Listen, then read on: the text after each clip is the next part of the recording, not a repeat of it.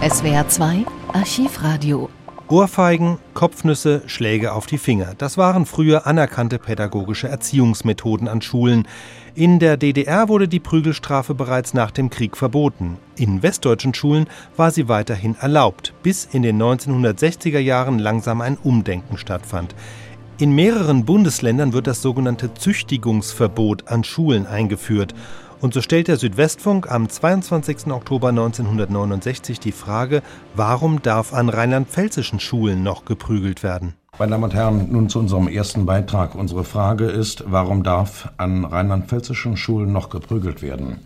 In allen deutschen Bundesländern, mit Ausnahme von dreien, so hat mir mein Kollege Wolfram Kreike eben ins Ohr geflüstert, auf jeden Fall in Nordrhein-Westfalen, in Niedersachsen, in Berlin, in äh, Baden-Württemberg, äh, ist die Prügelstrafe an den Schulen verboten, und zwar Kraftgesetz. In Bayern liegt derzeit ein Gesetzentwurf zur Verabschiedung dem Landtag vor, demzufolge auch dort das Prügeln an den Schulen verboten werden soll.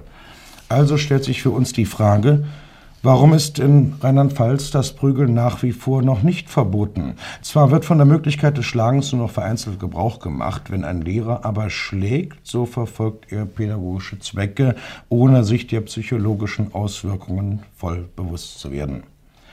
Welche derartigen Auswirkungen eine so geartete Strafe aber für das Kind hat, erfragte mein Kollege Hans-Ulrich Stelter in unserem ersten Gespräch bei dem Mainzer Diplompsychologen Dr. Ewald Christiansen. Und hier ist sein Bericht. Herr Dr. Christiansen, kann die doch recht antiquierte Prügelstrafe einem Kind, einem Schulkind schaden? Ja, die heutige Psychologie ist der Meinung, dass die Schäden natürlich enorm sein können.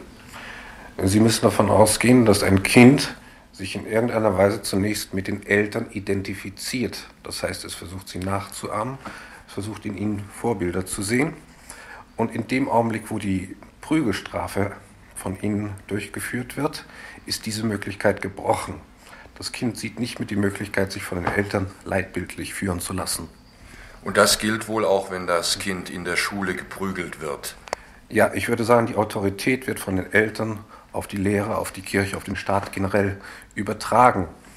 Insofern gilt das ganz allgemein für diejenigen, die übergeordnet sind.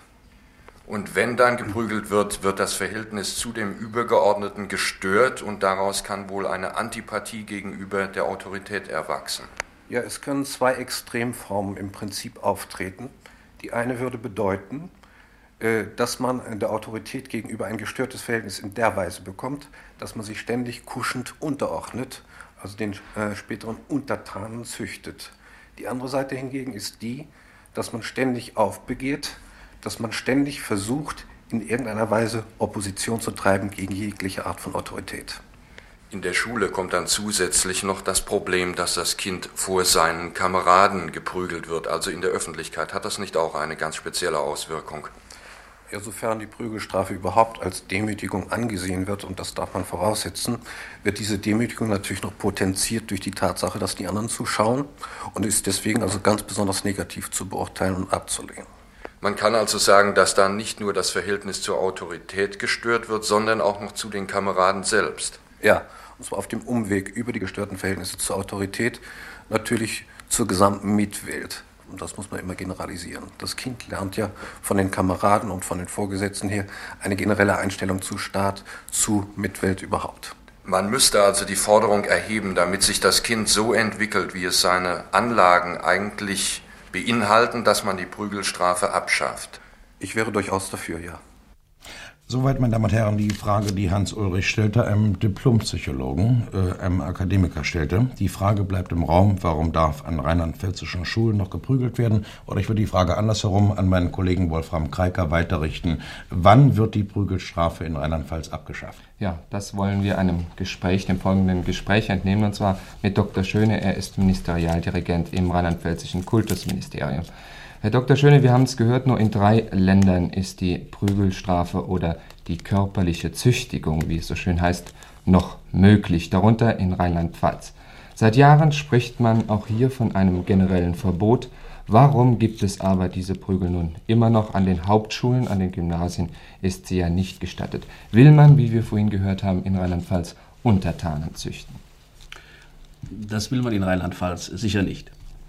Ich glaube, dass man auch in Rheinland-Pfalz ohne die Prügelstrafe auskommt. Äh, wenn es äh, gesetzlich noch nicht verboten ist, lässt sich das im Grunde eigentlich nur historisch erklären. Begründen lässt es sich nicht.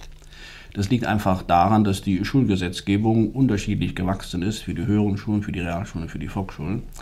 Aber nachdem jetzt das Gesetz über die Grund-, Haupt- und Sonderschulen verabschiedet ist, wird es in der Auswirkung auch dazu kommen, eine neue Schulordnung zu fixieren, in der sicherlich die Prügelstrafe nicht mehr erlaubt ist. Aber zurzeit ist es noch nicht so. Und die Folgen der Prügel können gravierend sein, das haben wir gehört. Ist man sich darüber im rheinland-pfälzischen Kultusministerium im Klaren? Ich kann mich an ein Gespräch mit Vertretern des Kultusministeriums vor etwa einem Jahr erinnern. Da hat man die Prügel noch als Erziehungsmittel anerkannt. Man ist sich sicherlich auch bei uns darüber im Klaren, dass man auf der Schule zumindest ohne körperliche Züchtigung, das Wort Prügelstrafe möchte ich vermeiden, auskommt. Ob die Eltern so ganz damit auskommen, wird man, glaube ich, den Eltern überlassen müssen. Denn die Eltern haben zweifellos von ihrem Erziehungsauftrag her auch ein gewisses Recht, sich Erziehungsmaßnahmen zu bedienen, die sie für wirksam halten. Und von daher gesehen kann eine Ohrfeige bei einem eigenen Kind mal sehr wirksam sein. Die Schule sollte ohne es auskommen. Der Erziehungsauftrag der Schule sollte zumindest so fixiert werden, dass die körperliche Züchtigung nicht ein Mittel ist, äh, um junge Menschen zu erziehen.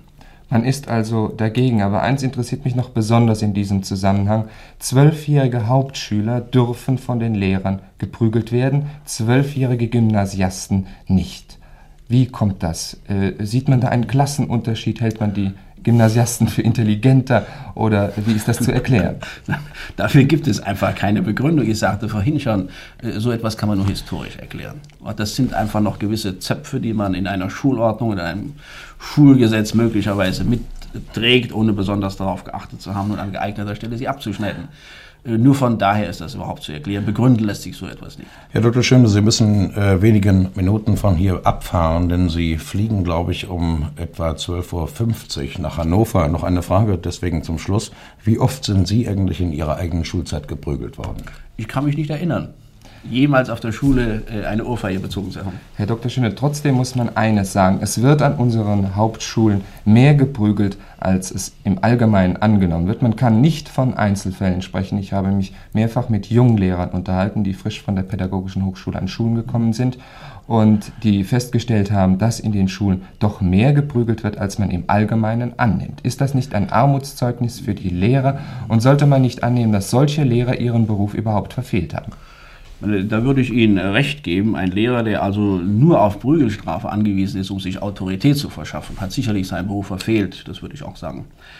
Aber auf der anderen Seite glaube ich, dass die Fälle doch nicht so zahlreich sind. Sie müssen sich bedenken, die Eltern lassen sich heute so ohne weiteres gar nicht mehr gefallen, dass ihre Kinder auf der Schule geschlagen werden. Und wenn es bekannt wird, ist es immer so, dass die Erziehungsberechtigten Einspruch erhoben haben. Leider sind die Eltern noch nicht genügend gegen die Prügel. Aber das zum Schluss. Wenn man nun im Ministerium, und das entnehme ich Ihrer Aussage, gegen die Prügelstrafe an sich ist, warum ist sie dann bis heute trotz langer Diskussion immer noch nicht verboten. Fehlt einfach die Initiative. Warum tut man nichts? Ach, das will ich nicht sagen. Das ist für uns so kein zentrales Kernstück der Schulpolitik überhaupt. Das sind Dinge, die sich äh, zum Beispiel in der Neufassung einer Schulordnung mal mit erledigen lassen. Und wir denken ja daran, eine Schulordnung nicht nur für die höheren Schulen, sondern eine Schulordnung für alle Schulgattungen zu entwerfen, wo eben solche erzieherischen Grundsätze fixiert sind, die das nicht mehr zulassen.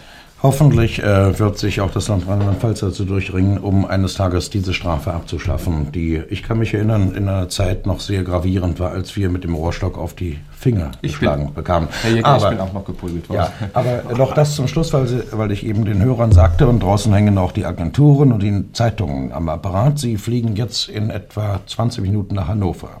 Gibt es einen aktuellen Anlass für das Kultusministerium, dass Sie in Hannover vertreten werden? Ja, den gibt es. Es ist morgen ein Gespräch bei der Stiftung Volkswagen Wert, wo über die Förderungsmaßnahmen der Stiftung hinsichtlich der größeren Zahl von äh, Mathematikern und Naturwissenschaftlern gesprochen wird. Es sind da bestimmte Erhebungen gemacht worden, um äh, auszurechnen, welcher Bedarf an Mathematiker und Naturwissenschaftlern in den Jahren 75, 80 vorliegt.